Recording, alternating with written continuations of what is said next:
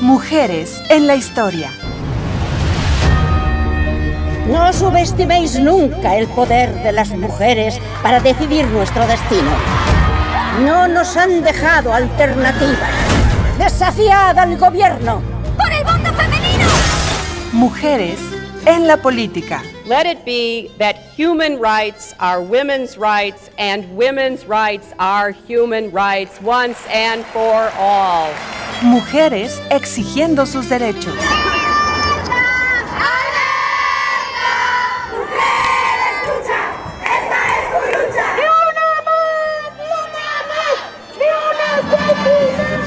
Mujeres en todos los ámbitos. Hipatia de Alejandría. Fue una filósofa griega nacida en Egipto. Ella fue la primera mujer matemática de la que se tiene registro. Mujeres alzando la voz. ¡Ingrid no se murió! ¡Ingrid no se murió! ¡Ingrid se hizo millones, se hizo millones! ¡Ingrid soy yo! Mujeres al aire. Las mujeres, ni borradas ni invisibles, sino más presentes que nunca. Mujeres al aire, un programa del Instituto de las Mujeres del Estado de San Luis Potosí, aquí en Radio Universidad. Comenzamos.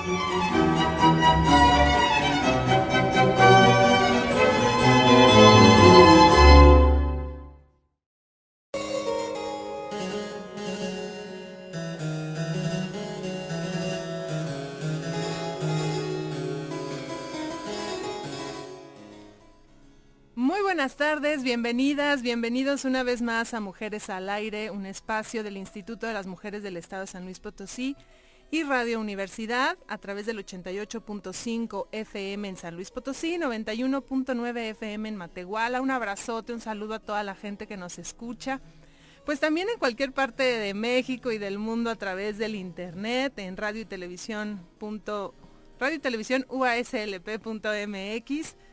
Muchísimas gracias por seguirnos como cada martes aquí en Mujeres al Aire. Yo soy Carolina Jaime Follo y te invito a que nos marques al 826-1347. El teléfono directo a cabina, aquí Ángel Daniel Ortiz, nuestro operador. Gracias Ángel. Como cada martes acompañándonos va a recibir sus llamadas. Y fíjense que hoy no me traje los premios, pero hablen, hablen y yo se los se los traigo en un ratito aquí a la, a la recepción. Vamos a dar el libro Cautivas de escritura carcelaria y la revista Mujeres en el Arte RGB, que es maravillosa, tiene unas ilustraciones fantásticas de mujeres muy, muy talentosas. De aquí de San Luis Potosí, esta revista número 25 de RGB.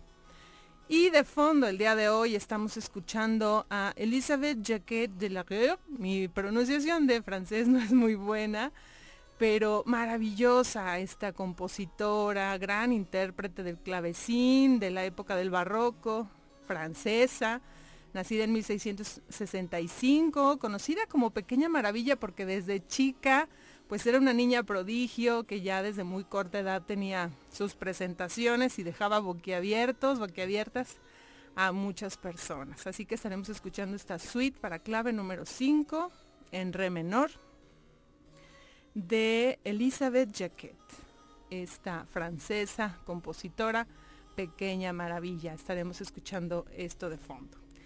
Yo te invito, bueno, te invito también a que contactes con el Instituto de las Mujeres en Madero 305, zona centro. Recuerda que tenemos asesorías jurídicas y psicológicas para, para todas ustedes, de lunes a viernes, de 8 de la mañana a 3 de la tarde, de forma presencial. Y en Telmujer, eh, de lunes a viernes, de 8 de la mañana a 8 de la noche, marcando 911. Pides que te comuniquen a Telmujer y platicas con nuestras abogadas y psicólogas. Bueno, vamos a, escuchar ahora la frase de esta semana. Vamos a escuchar esta sección, Palabra de Mujer.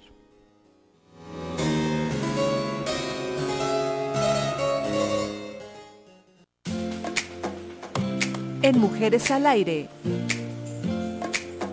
Palabra de Mujer.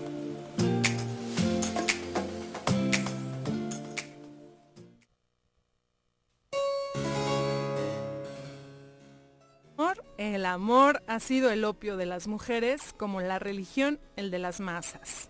Mientras nosotras amábamos, los hombres gobernaban. Kate Millett, escultora, escritora, feminista estadounidense, una de sus principales publicaciones es La política sexual. Les repito la frase, el amor ha sido el opio de las mujeres como la religión el de las masas. Mientras nosotras amábamos, los hombres gobernaban. Kate Millett.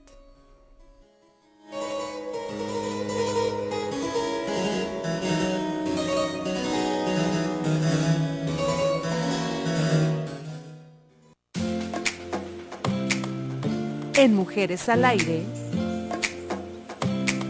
las noticias.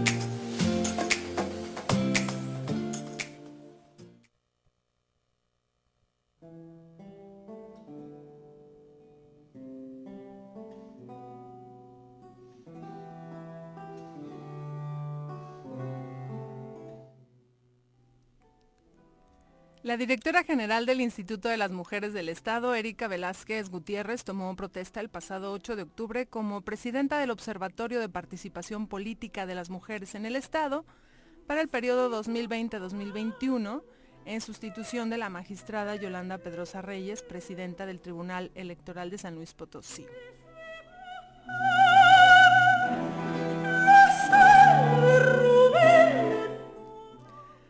A través de la plataforma Zoom y la página de Facebook del Instituto de las Mujeres se continúan ofreciendo conferencias, foros, talleres dirigidos a todo público, así como al personal del instituto durante este periodo, de contingencia a causa del COVID-19. Carlos Alberto Franco Chávez, maestro en Derechos Humanos e instructor del área de capacitación del Instituto de las Mujeres, ofreció del 7 al 14 de octubre el taller Trata de Personas al que se unieron 174 personas.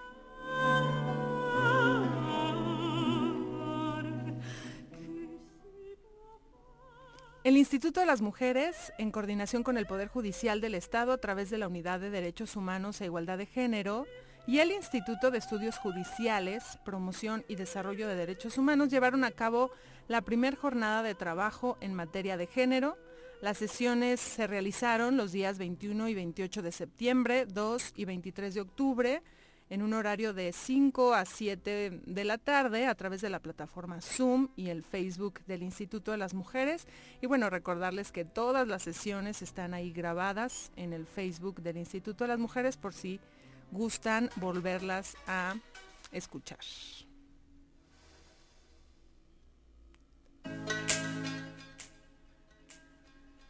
Se acerca la famosa noche de brujas.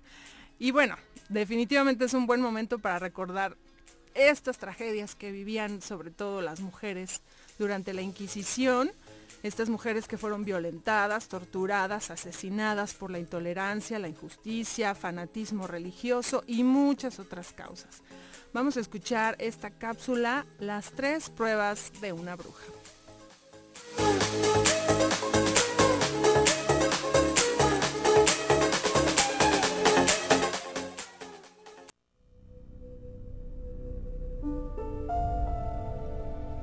Las tres pruebas de una bruja.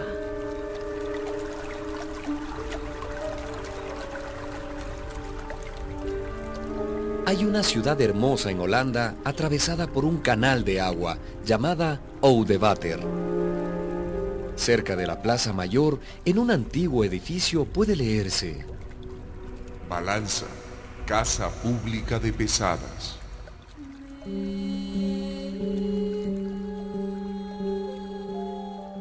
¿Sería para pesar el ganado? No, señora. ¿Para pesar quesos o cereales? Tampoco.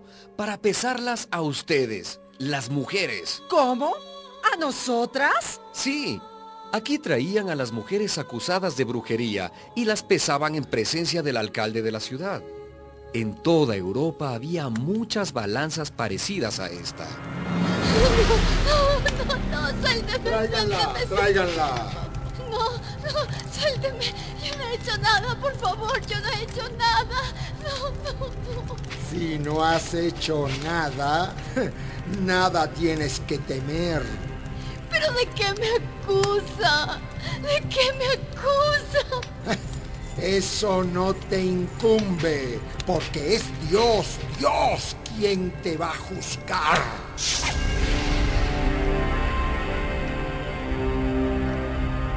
Las mujeres acusadas de brujas eran curanderas, parteras o tal vez un vecino las había denunciado para quedarse con sus propiedades.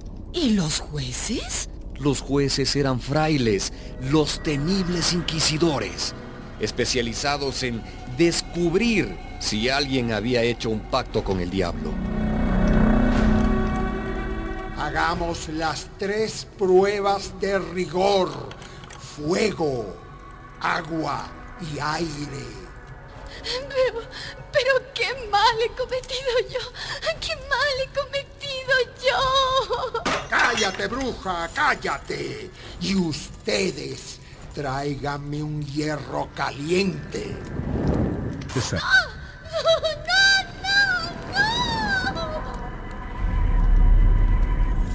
La primera prueba consistía en aplicar un hierro al rojo vivo en el cuerpo de la acusada. En los brazos, en las piernas, en el pecho. Los inquisidores decían que si la mujer era bruja, no se quemaría fácilmente. ¿Y si se quemaba? Si se le chamuscaba la carne, la enviaban a la segunda prueba, la del agua. Vamos, amárrenla de pies y manos y arrójenla al canal. Por favor, por favor, por favor, por favor.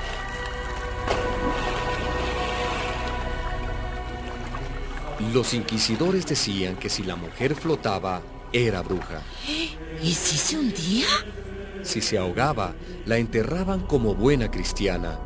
Pero si lograba salir con vida, ¡A la balanza! ¡Suban esa bruja a la balanza! No, no, no, no, no. la tercera prueba, la del aire, se hacía en la balanza pública. Los frailes aseguraban que las brujas pesaban muy poco porque montaban escobas y volaban. Si la mujer pesaba menos de 5 kilos, era una bruja. ¿Cinco kilos? Pero ni un perrito pesa tan poco. Lo que pasa es que la balanza estaba trucada y cuando subían a la mujer marcaba solamente 2 kilos, 3 kilos. ¿Y entonces? Entonces la mandaban a la hoguera, la quemaban viva. No más, no, no, no, no.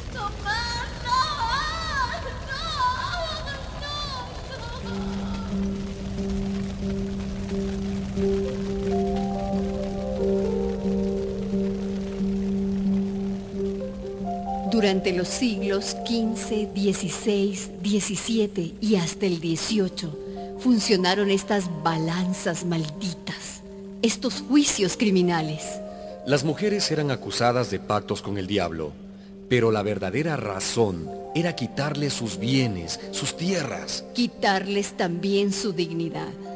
Durante los interrogatorios, las mujeres acusadas eran toqueteadas y violadas por los inquisidores. Algunos dicen que la cacería de brujas costó la vida de 60.000 mujeres. Otros investigadores hablan de 200.000 o tal vez más, muchas más. Nadie sabe la cifra exacta porque los asesinos de la llamada Santa Inquisición no rindieron cuentas a nadie. Y ahí está la balanza de Oudewater, en Holanda, como un mudo recuerdo de uno de los crímenes más horrendos cometidos contra nosotras las mujeres.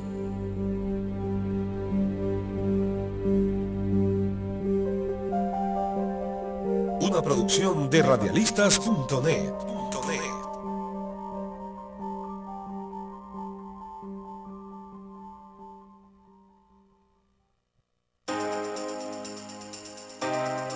En Mujeres al Aire, la entrevista.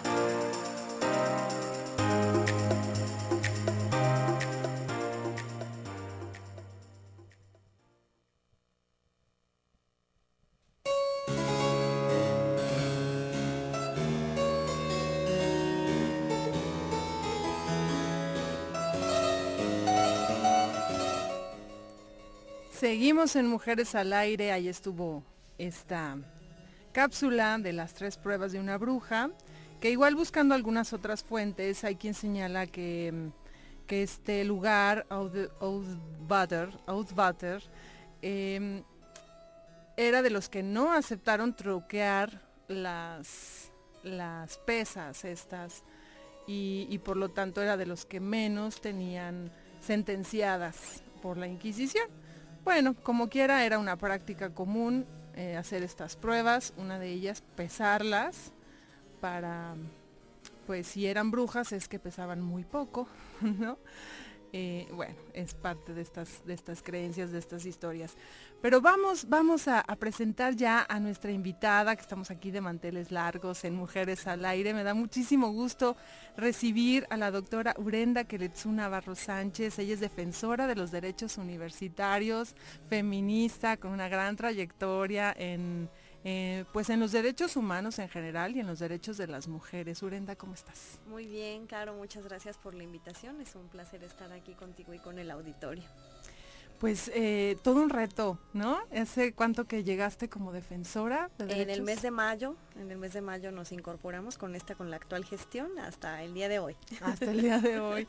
Y bueno, sin duda ya toda una trayectoria en la academia, precisamente aquí en la Universidad Autónoma de San Luis Potosí y pues en, el tema de los derechos y, llegas en una coyuntura también muy interesante donde las demandas de estudiantes, mujeres y hombres, pero sobre todo de las, de las estudiantes, eh, pues nos posicionan en, otras circunstancias, ¿no? ¿Cómo llegas a esta defensoría?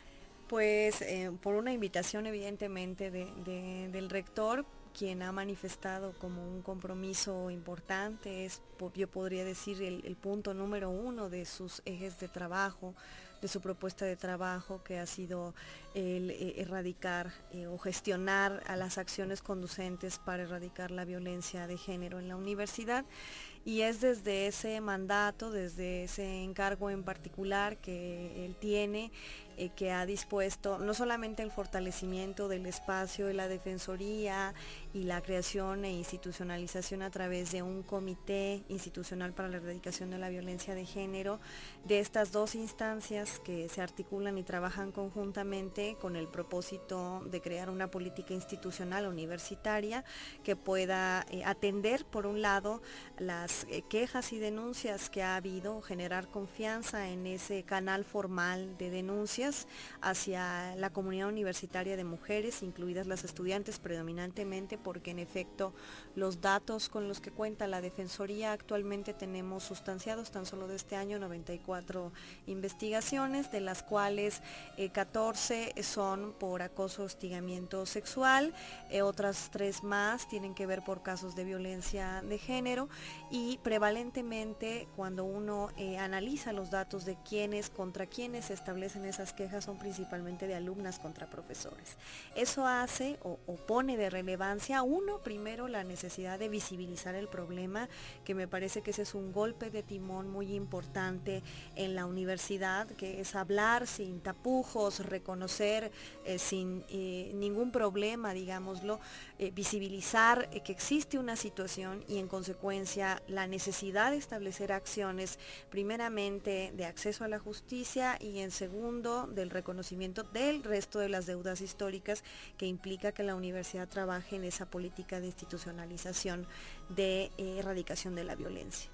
Entonces, en el tema concreto de acceso a la justicia, el, rector nos ha instruido, eh, primeramente a través del Comité Institucional para Erradicación de la Violencia, por sus siglas CIEF, que se diseñe eh, una nueva propuesta de protocolo, porque la comunidad había manifestado del protocolo generado en 2017, que no había sido socializado, que no habían, no habían sido consideradas las opiniones de la comunidad universitaria, particularmente de las mujeres, que era revictimizante, que burocratizaba el proceso de acceso a la justicia, porque una víctima tenía que pasar por cerca de seis instancias, incluidas eh, los enlaces académicos dentro de las eh, entidades académicas de las facultades o unidades académicas, de ahí trasladarse a la Defensoría, la Defensoría nada más como quien dice armaba la carpeta y la mandaba a la Dirección de Fortalecimiento Humano, la Dirección de Fortalecimiento Humano conforma una comisión investigadora, la comisión investigadora citaba y la víctima ya le había dicho no a una sola persona, sino a cinco personas sus eh, vivencias. Y eso evidentemente, eh, por supuesto que les da la razón, es revictimizante. Entonces el rector eh, nos instruye claramente a, quienes conformamos el CIEP, que tiene una representación institucional, participan los dos sindicatos, quienes han tenido una muy buena, digamos, disposición al trabajo, el sindicato de maestros, el sindicato administrativo, participan la representación de siete frentes feministas de la universidad, que son los que se han identificado con se les hizo la invitación, la representación de la Federación Universitaria Potosina, como la representación formal de estudiantes, la Oficina del Abogado General y la Defensoría como secretaria técnica de este comité. Y desde ahí se ha trabajado en la construcción de primer, la primera propuesta de socialización interna del protocolo, que está, digamos, en su tercera etapa, que es precisamente el trabajo interno de compartirlo con el resto de, la, de los miembros del comité, escuchar voces expertas u opiniones expertas que nos puedan ayudar a fortalecer el instrumento para un segundo momento que se aperturará la semana que entra, que es un proceso de socialización extendida. Ahí les invitamos que sigan nuestras redes sociales, las redes sociales de la Defensoría, para que puedan ayudarnos a contestar una breve encuesta. El documento va a estar disponible, si hay sugerencias, hay comentarios, porque lo que queremos es entregarle al Consejo Directivo Universitario a través del rector una propuesta sólida, una propuesta que haya auscultado a la comunidad, a voces expertas, que haya pasado por un proceso de revisión interno también y que eh, podamos decir que es un instrumento que reúne, eh, si bien eh, no todo porque son perfectibles y por supuesto los protocolos también son rutas flexibles, si los lineamientos o las necesidades, que recoja las necesidades principalmente de las usuarias, que será nuestra preocupación.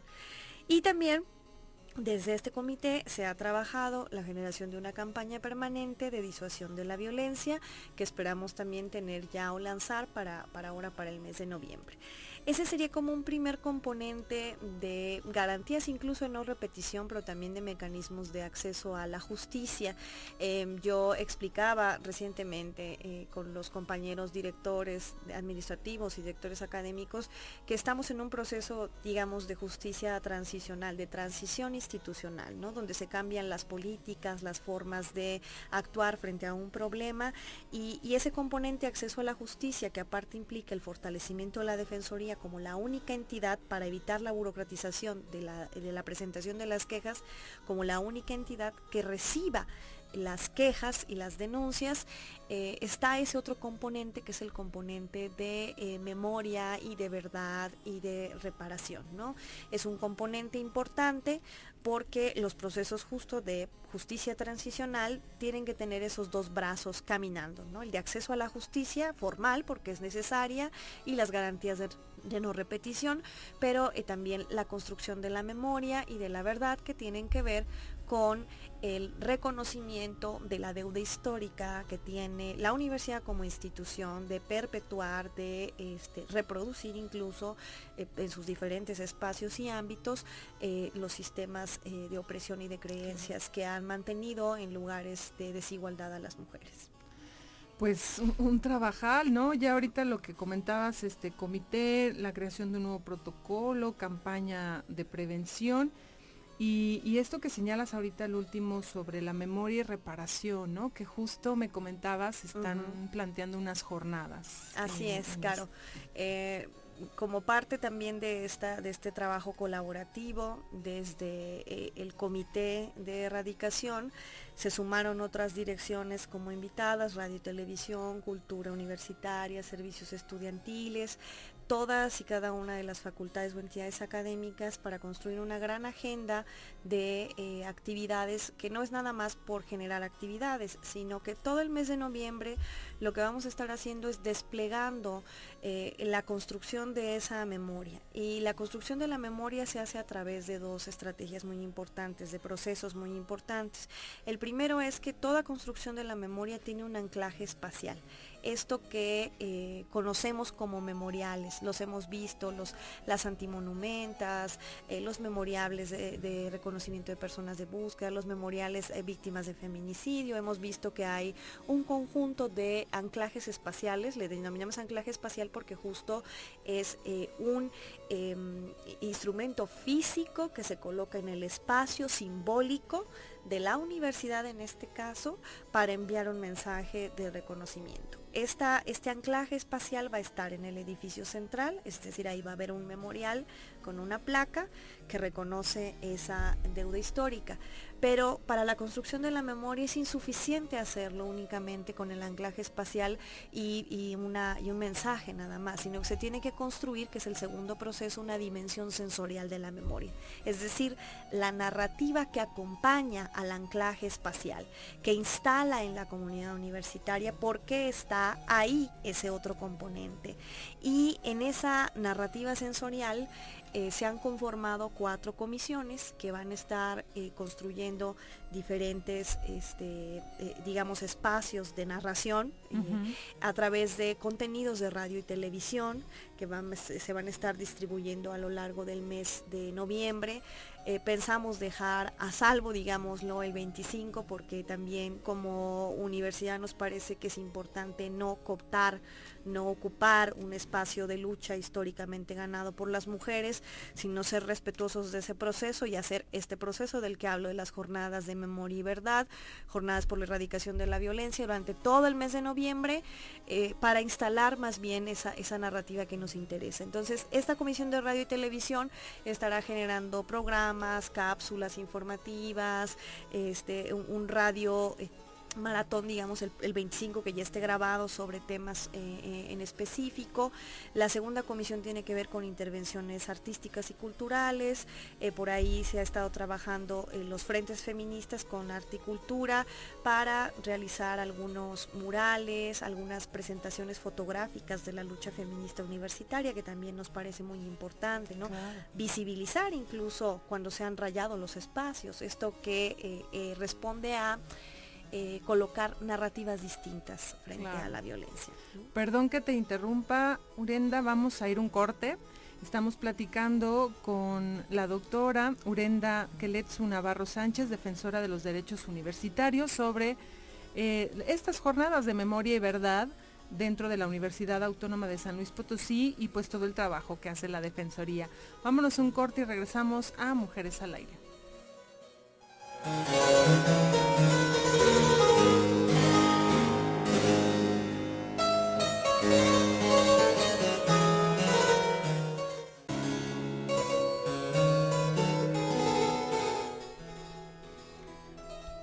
Ahí estuvo Laura Vitia con esta canción Brujas del disco primer concurso de la canción por la equidad de género que eh, tiene el Instituto de las Mujeres del Estado, que sacó el Instituto de las Mujeres en el año 2003 y que por ahí pueden encontrar en línea, en, internet, están eh, precisamente en la radioteca de radiolistas, están todas las, las canciones, las 10 canciones de este disco.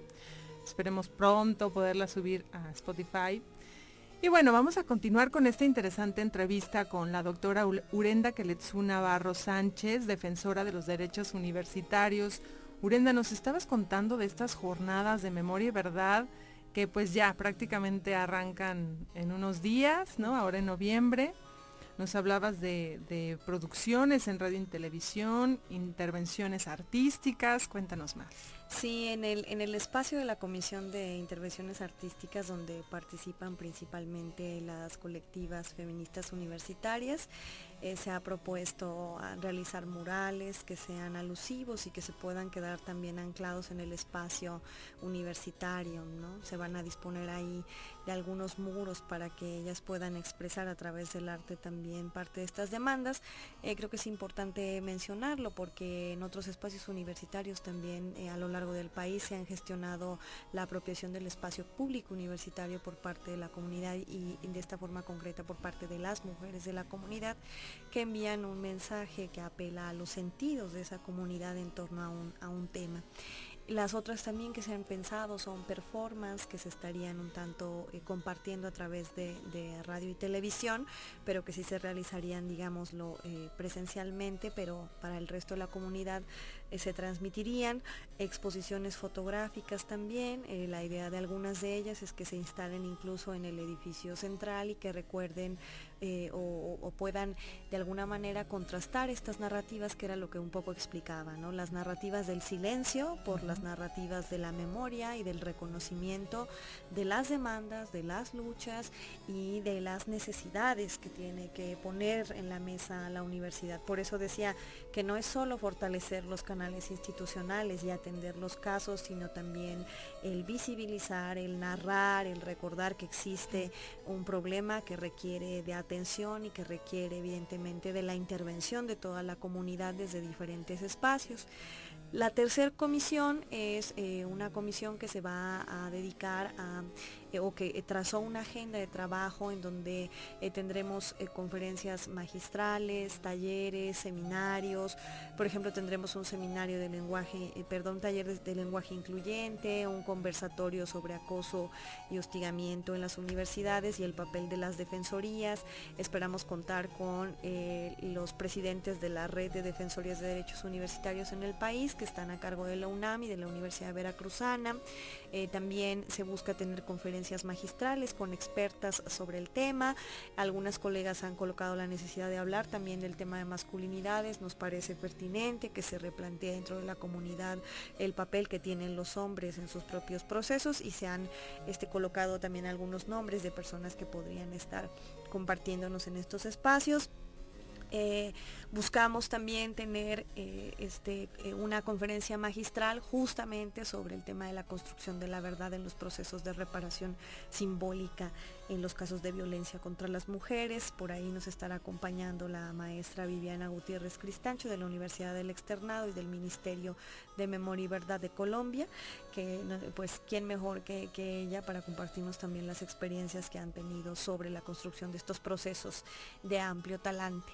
Y la cuarta comisión tiene que ver justamente con la del anclaje espacial, la del memorial. ¿no? Aún estamos por definir cuándo sería ese, esa instalación de ese memorial. Eh, que esperemos también se puede estar transmitiendo en YouTube debido a las condiciones que ahora nos tiene la, pandemia, pero que creemos que desde esta articulación de estos cuatro ejes de trabajo, que lo que buscan es precisamente construir la narrativa sensorial en torno al anclaje espacial, eh, empecemos a dar pasos acertados, a pasos que vayan direccionando el esfuerzo de la universidad y que podamos cerrar este año eh, con elementos que garanticen el acceso a la justicia, como contar con un protocolo adecuado y, la, y el fortalecimiento de la instancia encargada de brindar la atención, que en este caso sería la Defensoría, así como con la instalación del reconocimiento de la narrativa de la memoria y la verdad con estas jornadas, que la idea es pues poder volver a replicar este ejercicio en marzo, volver a replicar este ejercicio en noviembre, eh, con el ánimo eh, primeramente de que participe toda la comunidad. Creo que ese es eh, algo que, que, me gustaría hacer bastante énfasis en que hay una participación de todas las representaciones de esta comunidad, sea la parte académica, sea la parte administrativa, sea los frentes feministas, eh, sea la propia representación estudiantil formal y las propias instancias universitarias que están participando y que se ha establecido y creo que eso es eh, también eh, un momento histórico distinto en la universidad, un diálogo entre diferentes dependencias administrativas con la propia comunidad, que ha generado un proceso de sensibilización incluso para la más o el más institucional, que es como de, ay, ¿cómo la universidad va a tocar ese tema? Bueno, pues hay una relevancia y yo lo decía, por eso empezaba eh, dándote datos con respecto a por qué es importante hablar sobre el tema, porque prevalentemente eh, los casos de violencia de género son y se dan en contra de las eh, jóvenes estudiantes. O sea, hay una evidencia empírica que nos dice hablen del tema, visibilícenlo, pero sobre todo construyan esos dos grandes pilares del acceso a una justicia y a un cambio institucional importante que tienen que ver con, los dos componentes de los cuales te he hablado. Mm, pues un, un, panorama muy completo, creo yo. Muchas felicidades. Creo que estas jornadas, como bien decías, pueden este, pues sí, dar, dar otro mensaje muy claramente a esas narrativas que tú decías, que silenciaban, que menospreciaban cualquier tipo de, denuncia o de inconformidad, incluso que, se burlaban o, no sé, ridiculizaban, ¿no? Incluso sigue pasando en redes sociales, desde cualquier tipo de, de institución también, pero que ya la institución asuma con, tanto esmero este, este tipo de, situaciones que ahora, eh, pues como bien dices, vayan por estas narrativas para, fortalecer la denuncia y fortalecer a final de cuentas una cultura libre de violencia dentro de la, universidad y de cualquier espacio. Sí, Caro, efectivamente, creo que ese es como el objetivo, es entender que hay todavía un camino por recorrer, que lejos de estar justificando, más bien es estamos responsabilizándonos de la parte que nos toca eh, pero sobre todo también entender que la universidad no es una persona, sino que somos una comunidad, digámoslo en pequeño, y que desde esa comunidad tenemos que empezar a restablecer nuestros lazos comunitarios de trabajo, que implican procesos de trabajo coordinado, que implican encuentros entre nosotras también. Eh, yo veía de entrada a las dependencias eh, universitarias alejadas de la propia comunidad y es cómo volvemos a establecer interlocución eh, procesos dialógicos en donde entendamos eh, que todas nosotras seamos profesoras, seamos ah, funcionarias, seamos este, administrativas, seamos estudiantes, eh, tenemos que dialogar para colocar un problema que nos atraviesa nuestras corporalidades de mujeres. Claro. Ahora, ¿cómo podemos entender el, problema del acoso y el hostigamiento en el ámbito escolar? claro, hay, hay, una estructura de poder, hay un, hay un una posición de poder, pero ¿cómo, cómo, de dónde viene? Yo creo que tendríamos que profundizar en, varios aspectos. Primeramente decir que eh, eh, cuál es la matriz estructural de las universidades, Caro. Las universidades, los institutos de formación científica en su momento no fueron creados para las mujeres. Es decir, las mujeres entramos de forma disruptiva a las universidades ya bien entrado el siglo XX. Entiéndase que antes el acceso a estos espacios de educación superior era exclusivamente masculino y lo fue durante mucho tiempo en la historia. Entonces incursionamos un espacio que ya tiene eh, jerarquías, que tiene formas organizativas y que estructuralmente pone en el centro las necesidades de los hombres para eh, la formación. De ahí que por eso tengamos eh, investigadores, aunque tengan un SNI 3, que reproducen formas de violencia, porque eh, esas formas tan jerárquicas encuentran lugares en las prácticas educativas también de reproducción. Entonces creo que entendiendo ese contexto también complejo de la universidad, que es un espacio no creado para las mujeres, que las mujeres interrumpimos o disruptimos en ese espacio en particular, esas disrupciones tienen necesariamente sus correlatos. Sus correlatos son la violencia, ¿sí? En un espacio que no está pensado para las necesidades de las mujeres, que no contempla las formaciones para las mujeres, ese espacio lo que hace es reproducir eh, aparte con relaciones muy verticales, porque eso es lo que tiende a ser la universidad, es una corporación.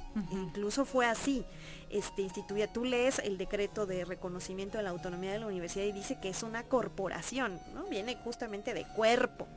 Y con esas nociones también de corporatividad, muy jerarquizadas, muy, eh, las corporaciones tienden a asimilar a los sujetos, a sus estatutos de funcionamiento, pues ahí entran las mujeres y entran a ser, digámoslo, fagocitadas por una forma organizativa concreta que tiene sus procesos, que tiene sus formas de cooptar luchas, que tiene sus formas de, este, eh, eh, digamos, dispersar también esfuerzos e incluso expulsar de la corporación, Porque la estigmatización, eh, lo podría decir muy abiertamente, quienes trabajamos estos temas, todavía hasta no esta administración que tiene una apertura en eso, pues somos señaladas de miren, es la profesora feminista o son las estudiantes feministas.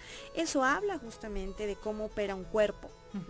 Un cuerpo corporativizado que expulsa a quienes no funcionan o operan de eso. Entonces, entender esa lógica del ámbito universitario también implica el poder eh, generar acciones o generar intervenciones que permitan transformar estructuralmente esa corporación que busca, desde luego, eh, cooptar, que busca, desde luego, eh, estigmatizar y que busca expulsar, porque nosotras entramos ya en sí, eh, irrumpiendo el espacio de esa corporación. Y la consecuencia de eso son todas estas formas de violencia que se dan precisamente por las jerarquías. O sea, no es gratuito que esa forma de violencia se presente de profesor-alumna principalmente.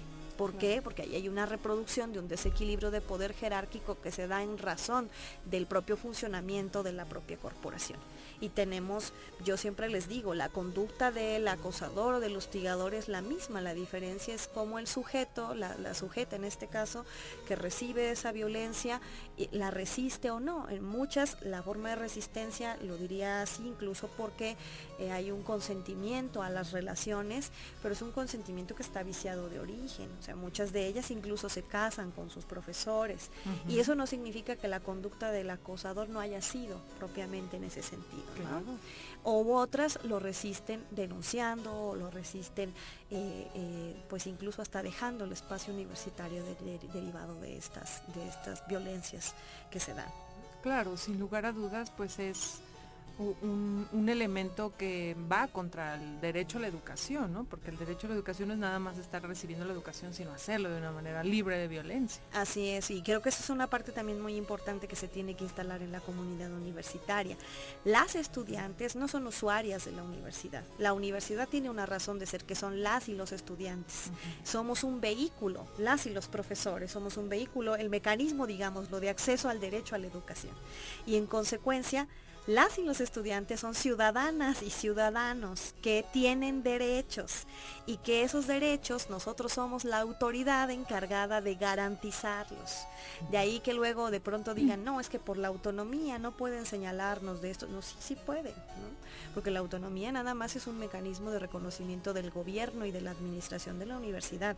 Pero el artículo primero constitucional lo dice claramente, toda autoridad en el marco de sus atribuciones tiene la obligación de proteger erradicar, prevenir, sancionar y atender cualquier tipo de omisión o menoscabo a los derechos humanos de las personas. ¿Cómo has visto las pues las resistencias, ¿no? Ya mencionabas que incluso eh, pues anteriormente hasta se señalaba, ¿no? Eh, pero incluso esta situación de que eh, institucional, y, no solo en la universidad, cualquier institución, ¿no? De que, no se sepa, que no se enteren, que no se haga ruido, ¿no? Y si hay una pinta, pues bórrala lo más pronto posible. ¿Cómo, han sido estas resistencias? Pues creo que es un proceso de, aprendizaje, ¿no? De, diría que todavía continúan esas resistencias. O sea, esta es una maquinaria que no estaba aceitada y que como quien dice hay que aceitar y ese aceitar implica que vayan a estarle eh, y que vaya a haber roces y que es bueno, Caro, porque me parece que el simple hecho de que se estén discutiendo las cosas con todo y que existan roces, diferendos de opinión, este, posiciones encontradas también, pues habla de que por lo menos la maquinaria ahora ha empezado a moverse.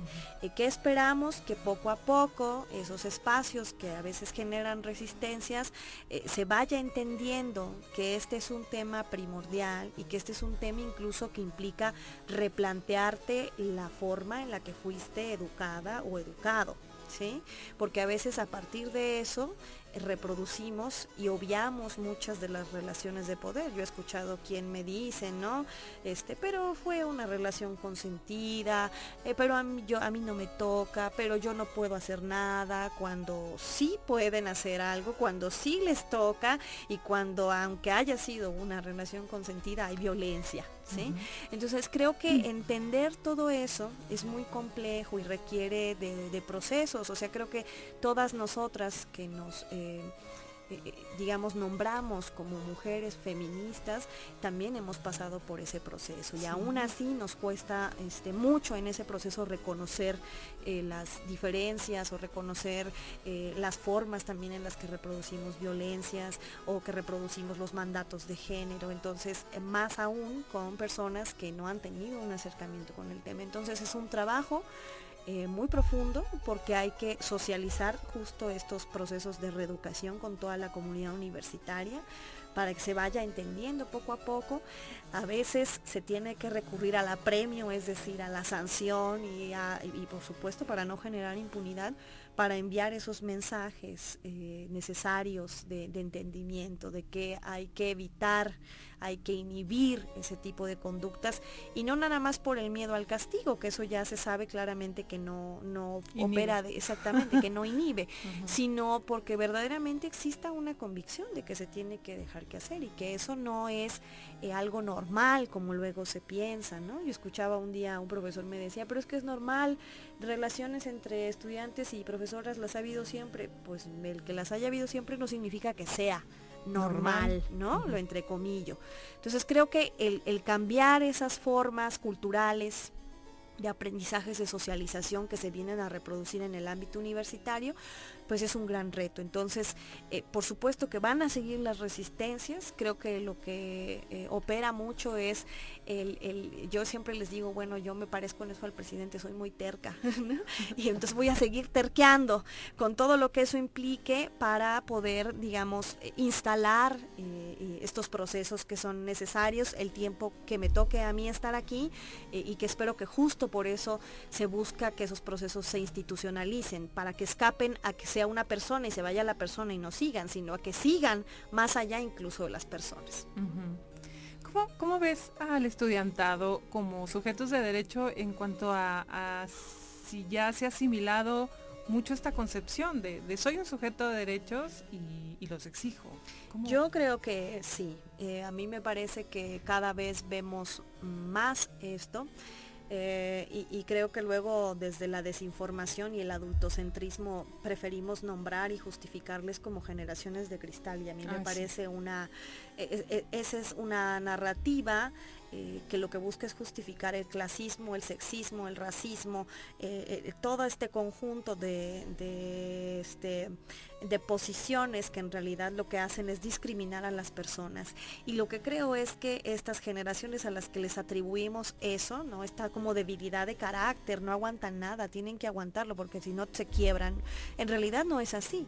En realidad es que están dando cuenta que son sujetas y sujetos cada vez más autónomos, que reconocen sus derechos y que los hacen exigibles. Y que como lo decía hace un rato, quienes somos profesoras o profesores tenemos que entender que nosotros somos el vehículo para garantizar un derecho y que en consecuencia el garantizar ese derecho en nuestro ejercicio de la libre cátedra, que también implica otro derecho y una ponderación por supuesto en ese sentido, no implica el trato indigno y que ese trato indigno que puede trazar discriminación en razón de género, de clase, de etnia, por mencionar solamente algunas, va o puede ser señalado por los estudiantes. Y que eso implica una responsabilidad para uno, porque lo que se confundía es que la formación implicaba tocar temas de la condición personal de las, de las personas, valga la redundancia, ¿no? Y no se entiende que una cosa es la formación académica y que eh, generar formación académica no te da carta abierta para que tú eh, condiciones o para que tú discrimines o para que tú ejerzas prácticas que antes las considerabas que pues yo las podía hacer porque estoy formando criterio. No, eso no es así. Y eso se tiene que entender. También creo que es eh, difícil hacerlo porque incluso el, mandato que, esto instala o lo hace de carácter obligatorio, que es la reforma en materia de derechos humanos del 2011, es relativamente corto. Eh, muchas y muchos de nuestros profesores eh, tienen o, vienen de generaciones en donde no necesariamente se habla sobre estos temas. Entonces hay que hacer, como lo decía hace un rato, un proceso reeducativo, hay que entender que las generaciones, todo lo contrario de lo que se dice, que no tienen este, conocimiento son cada vez más autónomas y autónomos en el reconocimiento de sus derechos y en consecuencia de, su exigibilidad. Así es, Urenda. Híjole, ya se nos acabó el tiempo y yo me quedo con muchas ganas de que sigamos platicando. ¿Dónde podemos conocer sobre estas jornadas de, de memoria y verdad y cómo podemos contactar a la Defensoría? Estarán eh, imagen universitaria a través de las redes sociales de la propia universidad, las cuentas oficiales, pero también de la Defensoría. El Facebook es Defensoría de los Derechos Universitarios UASLP, de nuestro Twitter que es DDU-UASLP. Ahí pueden seguir el contenido, el programa de actividades de las jornadas, pero también el otro componente, acceso a la justicia, eh, está disponible nuestro correo electrónico defensoría.uaslp.mx o en nuestra página que es www.uaslp.mx diagonal defensoría se encuentra un botoncito que dice queja electrónica donde ustedes pueden presentar, la comunidad puede presentar las quejas o las denuncias para que nosotros eh, activemos nuestros protocolos de atención que puede ser tema acoso y hostigamiento o muchos otros. Violaciones a derechos humanos y universitarios en el ámbito universitario. Perfecto.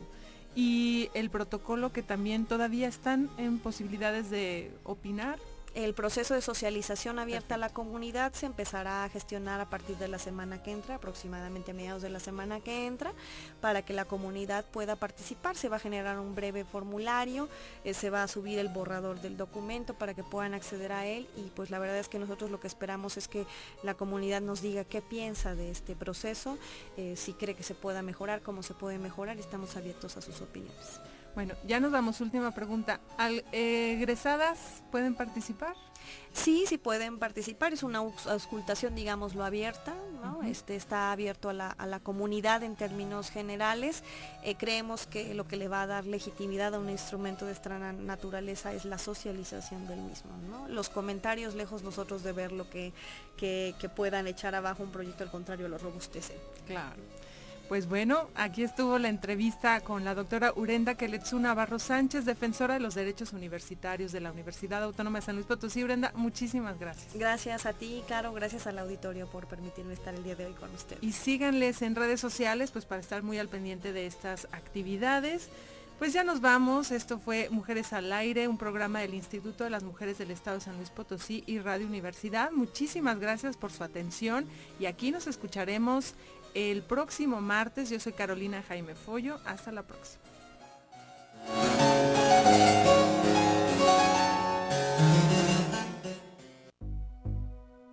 Esto fue Mujeres al Aire, un programa del Instituto de las Mujeres del Estado de San Luis Potosí.